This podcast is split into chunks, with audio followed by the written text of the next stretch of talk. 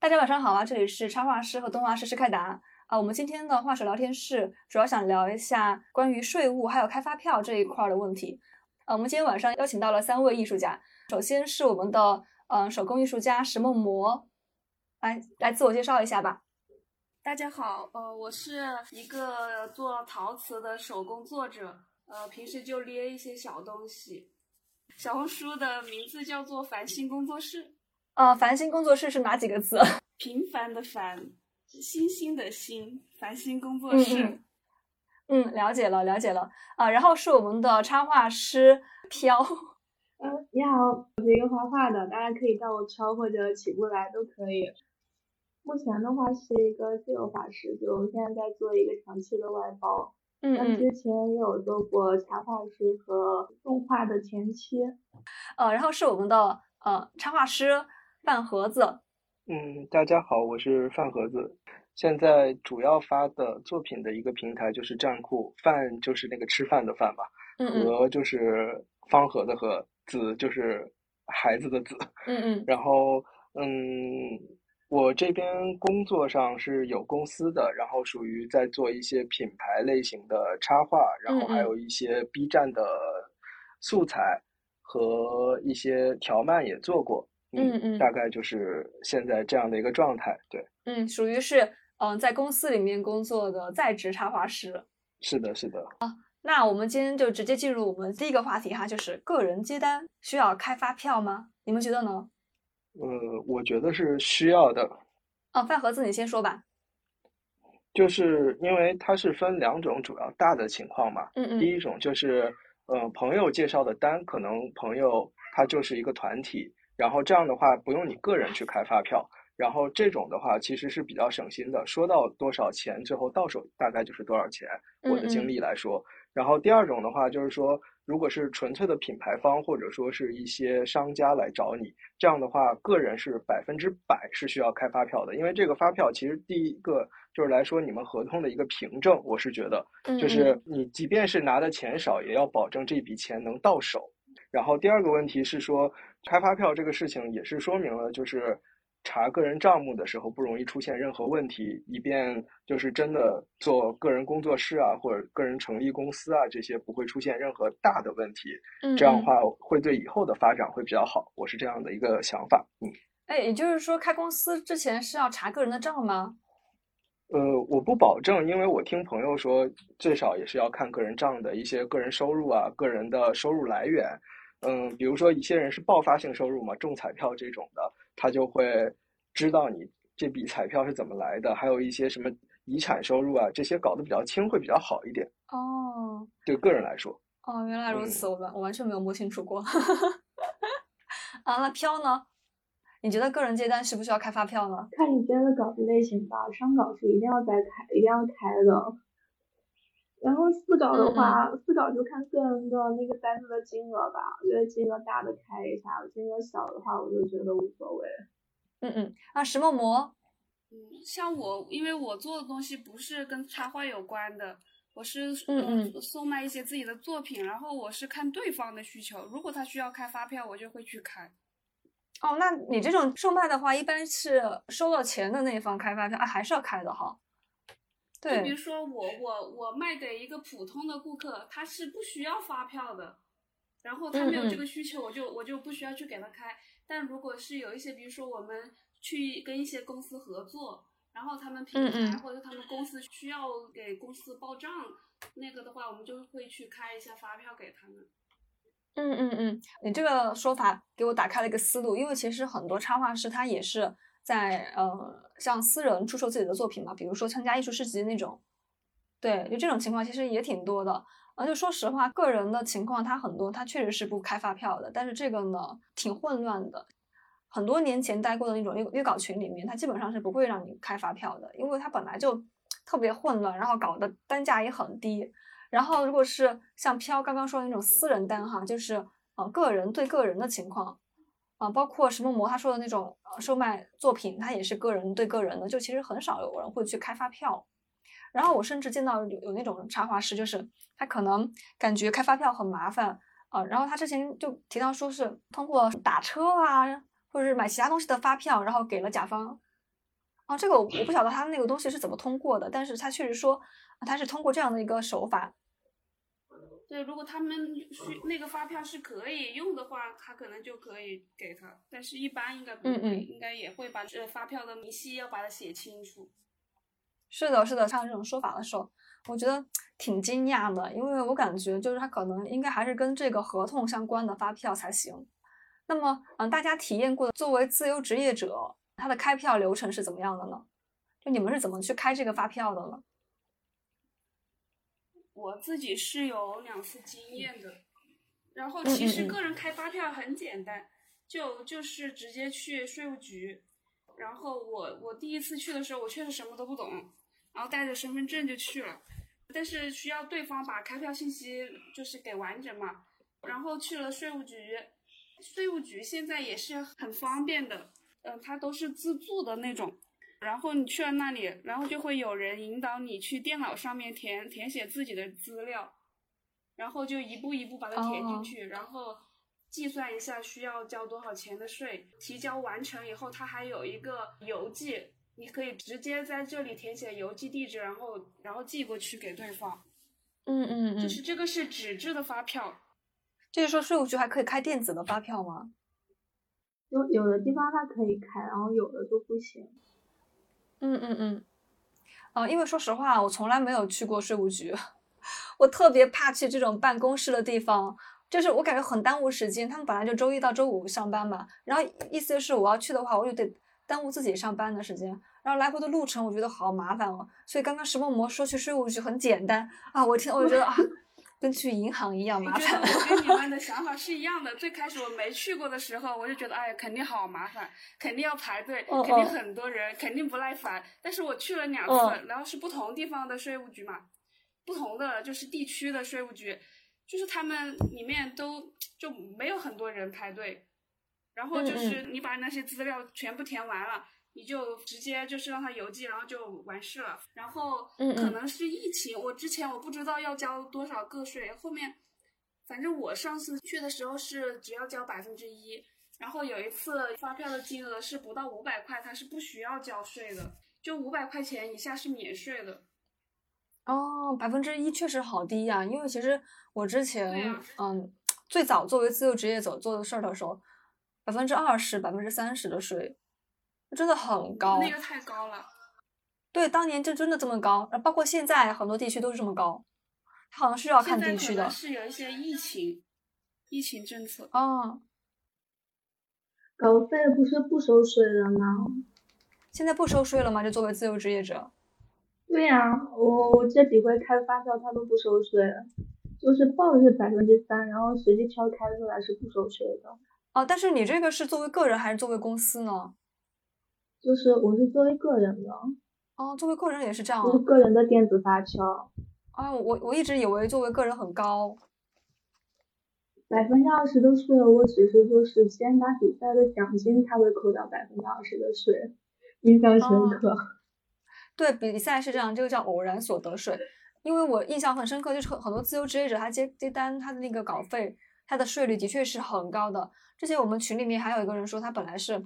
也也是开了百分之一的那个那个发票，然后甲方不认，因为甲方觉得，嗯，你自由职业者就应该有百分之二十的那个税，他觉得你逃税了，这样感觉我感觉好吃亏啊，因为我作为自由职业者，嗯，合作的时候我都是，嗯，跟甲方合作嘛，因为甲方他基本上他会有一个一起合作的那种代开发票的公司，嗯，因为我合作的现在很多客户他他都是习惯了和自由职业艺术家合作嘛，然后他晓得很多自由职业艺术家不方便开发票。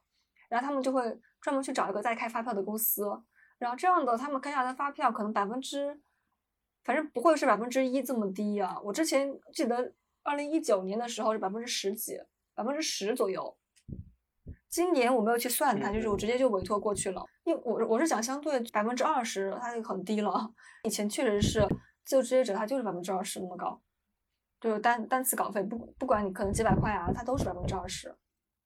我们在报价的时候，直接把价格报成税后的话，就让甲方公司代缴那个税，这样我就自己不用再想到底要交多少钱。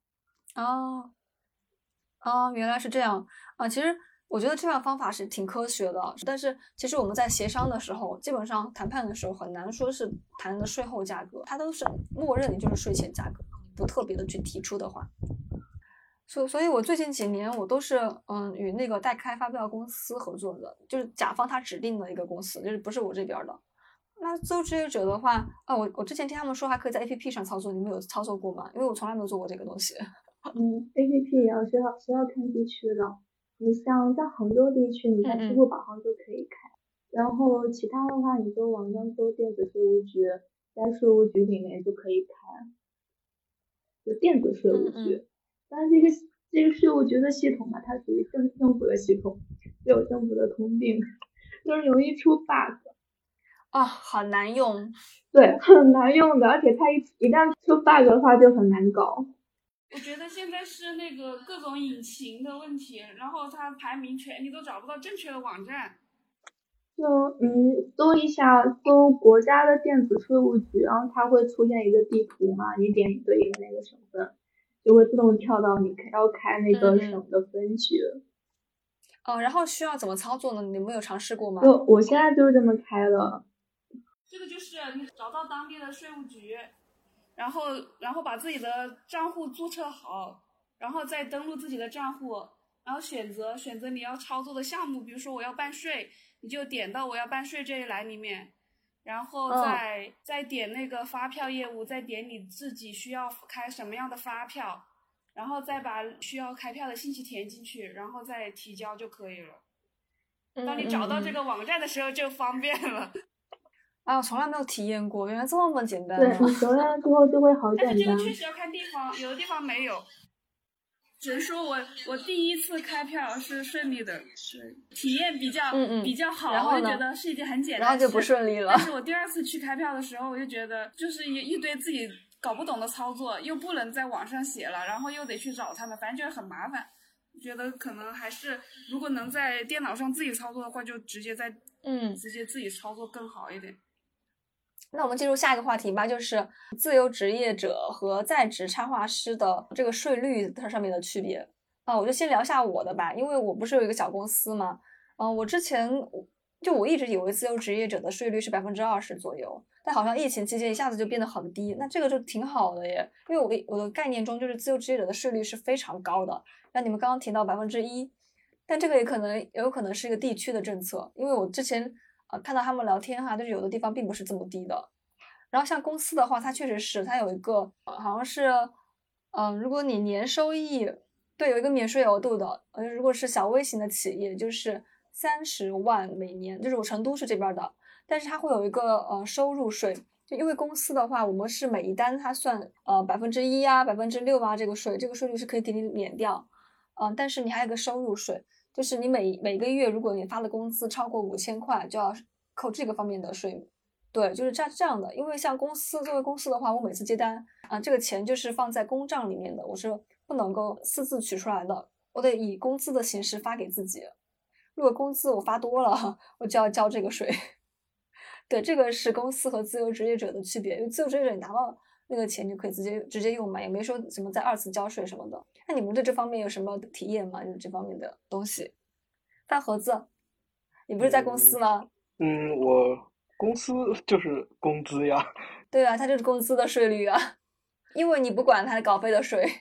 对，因为在在去年吧，去年的时候，我们公司还可以发十三薪，就是这个十三薪是不入税的。嗯，这个道理是，就是相当于可以从公司的账里面提出来。但是二零二二年这个税率就改了。上海改的这个我不知道全国是不是这样改的，就是非常的复杂。它是计算你的累积性工资，就比如说，呃，我第一个月的工资是五千，第二个月加起来就到一万了，然后一年算起来可能是三十万还是多少钱之内，你的这个税率就是很低的，相当于每一个人就交基本的这些费用就可以了。但是它会随着每一个月的变化，最后进行一个叠加。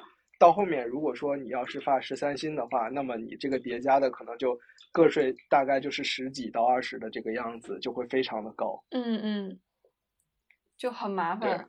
嗯嗯，这公司它就是它它会有一个二次收税，因为其实它嗯一开始算的是稿费的税率，你个人是不会去管的，那个公司就交了。它二次收的就是你的工资的那个税。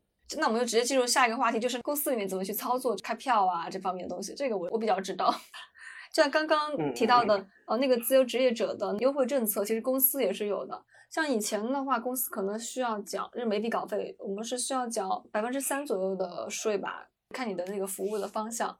然后它肯定是通过对公账户交易的，然后再进行开票。然后也是需要通过一个开票软件来操作，就可能跟你们去税务局看的那个软件有点像。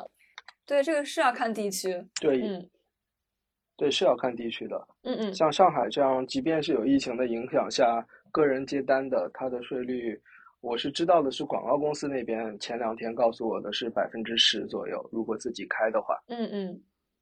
对，就是地区不一样。成都这边我不太知道个人了，因为。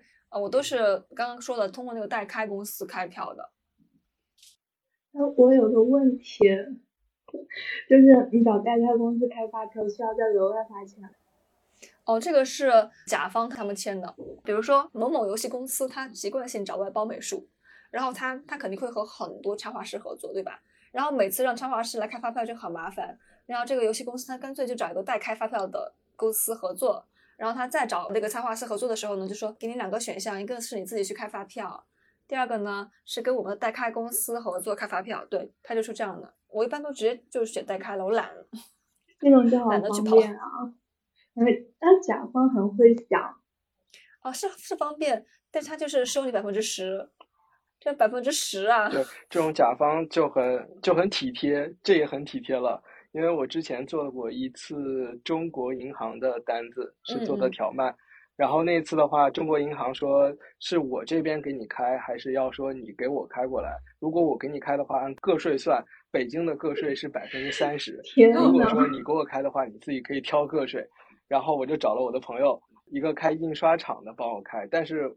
因为印刷的税率是百分之十三到百分之二十，就是因为他开票他是这样的，他必须攒够一定的金额才能开，然后他直接攒了大概有两万到三万块钱，最后直接开了一个百分之二十的。我觉得他肯定是从中间抽成了，但是这个抽成多少我是无从得知的，他也不会告诉我。啊，代开公司都是要抽成的，不然他怎么赚钱嘛？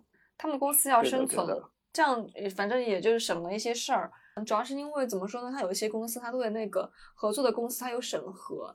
像我之前就是跟那个游戏公司合作的时候，我说我能不能以公司的形式开发票，这样会很方便。然后他说我们跟公司合作的话，审核会很复杂。对，他就跟你个人合作，那他一定要是个人的就会好很多。所以我就没办法。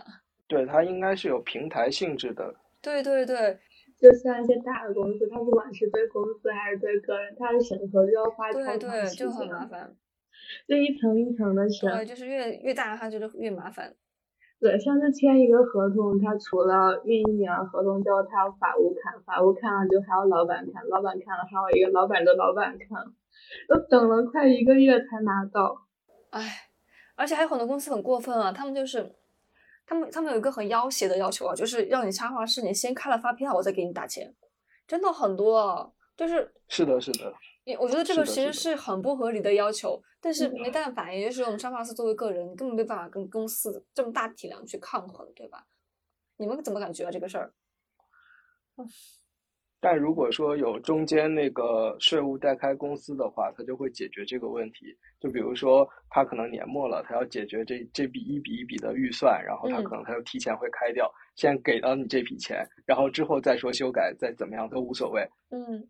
但是如果是个人的话，可能年末真的开票特别难。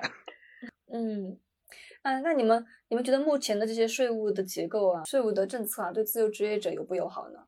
其实我之前我一直觉得是是不太好的，就是就政策方面不太友好，因为百分之二十实在是太高了，有些地方甚至百分之三十的，太离谱了。就比如说我可能辛辛苦苦挣几千块啊，一砍砍了我百分之三十、百分之二十，我感觉哇。对啊。就超不爽！你想一个单子才赚多少钱？对啊，而且还会降低你的竞争力。是你要是他他要是找公司，公司的税多低呀？公司的稿费就那么几几个点儿，你个人就这么高，我觉得好离谱。但是你们刚刚说的疫情期间有地方降降到百分之一、百分之百分之三，这个这个我觉得是很合理的了，就它就跟公司差不多了。嗯，你们觉得呢？我我是觉得，反正上海这块儿，反正就是特别不合理。就据我所知，疫疫情的时候最低也是百分之十。啊，上海是发达地区嘛，不太一样。那但是上海其实我觉得它应该有这个政策诶，因为上海最近经济环境这么嗯一言难尽，大家都不好过。对。对，但是他这边其实还是鼓励的一些中小型和微型企业吧，因为中小型、微型企业毕竟你人多，然后业务能力相对来说比起单打独斗的总是要好一些的。嗯嗯。然后，就就他总会选择这些，然后个人的话，其实能力再强，很多人其实都是有怎么说呢？就是针对一些国外的一些路径，或者说是他可以去做一些国外的单，然后这样的话。他可能这个报税的方式就是另外的一种报税方式了，就不再接受国内的这种的样子，他就可能会更加的拿到钱会更多，只能这样说吧。哦，但个人也不是说全部都能做国外的呀，这个需要渠道呀。对对。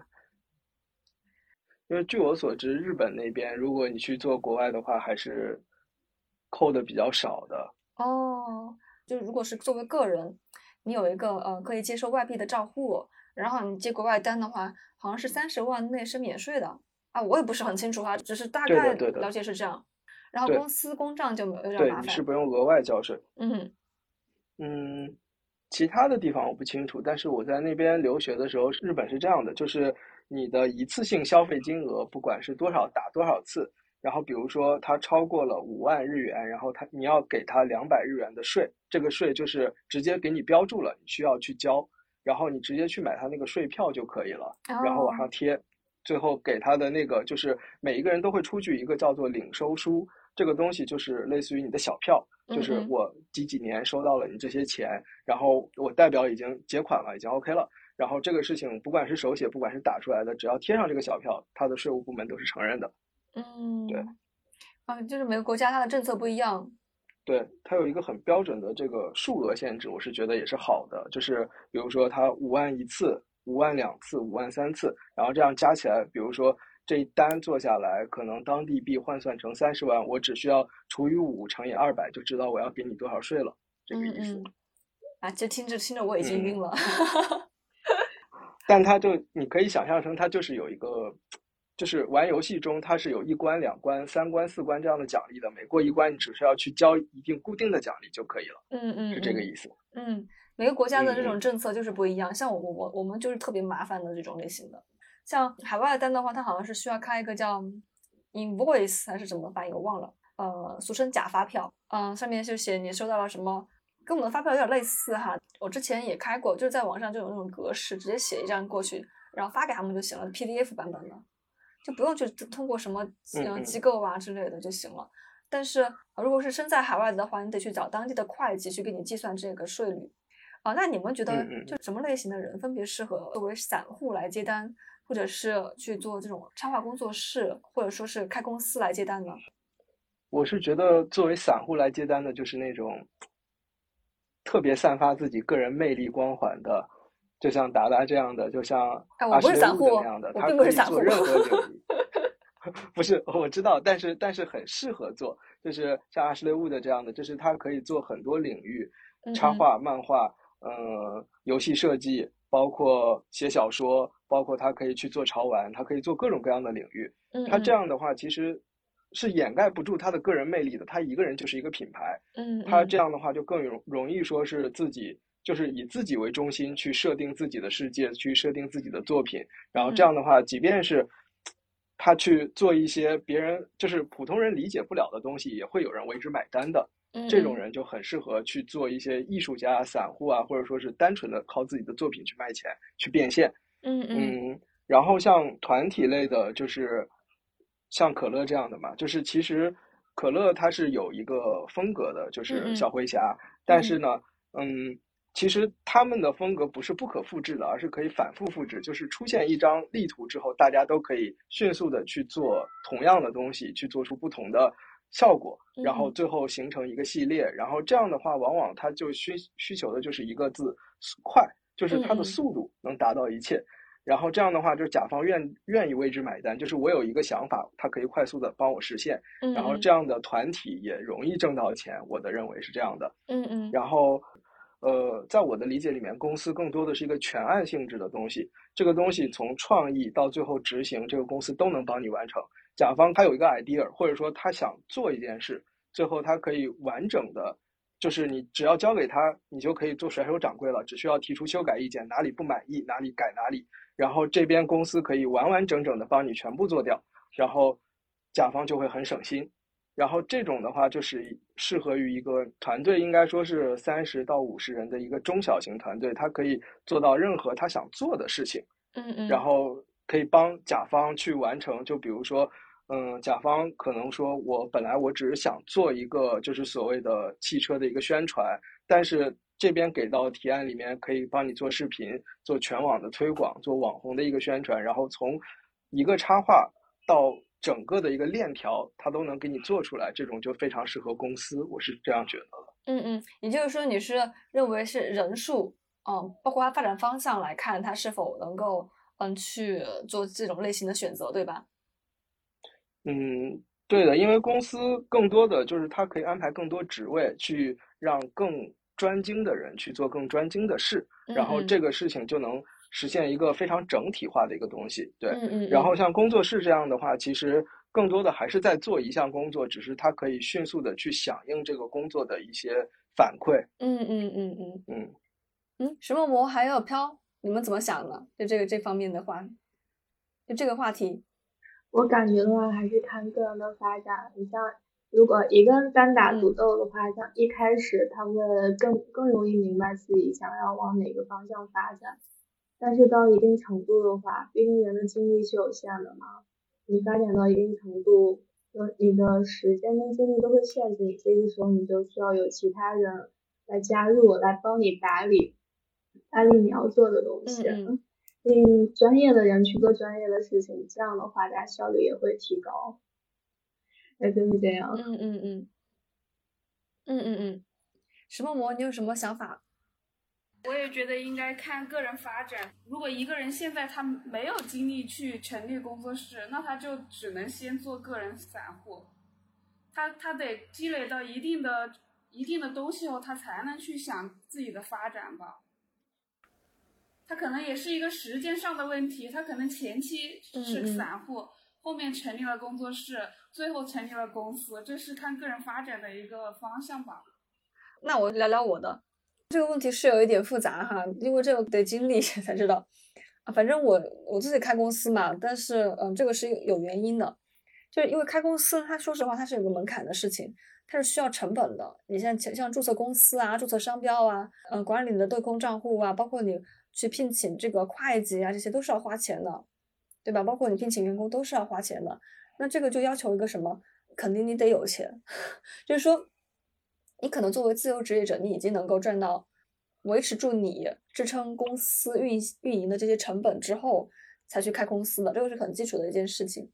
然后，其实我之前还讲了个话，就是，呃，计算节省的税率能够覆盖这些成本。但现在的话，如果自由职业者低至百分之一的话，就这条就没有了。然后，但是开公司呢，因为我我没有开个人工作室，呃，我开公司的目标主要是因为想要经营个人品牌。我我注册了施开达这个商标，就是我去年就尝试过去呃实践去测试去制作产品啊这些，然后发现一个人是完全不行的，就一个人忙不过来，我必须要找伙伴。所以去年我大概是把这个流程梳理之后，我就去找对应的伙伴来帮我做这些事情。包括我今年不是找了助理呀，然后我后面还会找其他的合作伙伴，我们都需要以公司的形式。来绑定在一起，为了公司共同的目标去工作，而不是很散的一个个个体。那这个是我开公司的目的。针对插画师来说，就是如果你有呃想要注册个人品牌、经营个人品牌的这种需求，或者说你想与别人建立更多样性的合作，那么你就可以考虑去开工作室或者是开公司。只有开公司才能够注册商标的，啊，这个是一个一个点。但如果你们前期，嗯，就比如说你的，你和你的小伙伴自己都还没有特别稳定的这种收入来源，就是没有办法去支撑公司的运营的话，就要考虑到你们后面能够能否一直去做这样的一个成本的支出了。对，这个是一个呃我的想法。那我们今天晚上就差不多到这里了啊，谢谢大家，好，拜拜。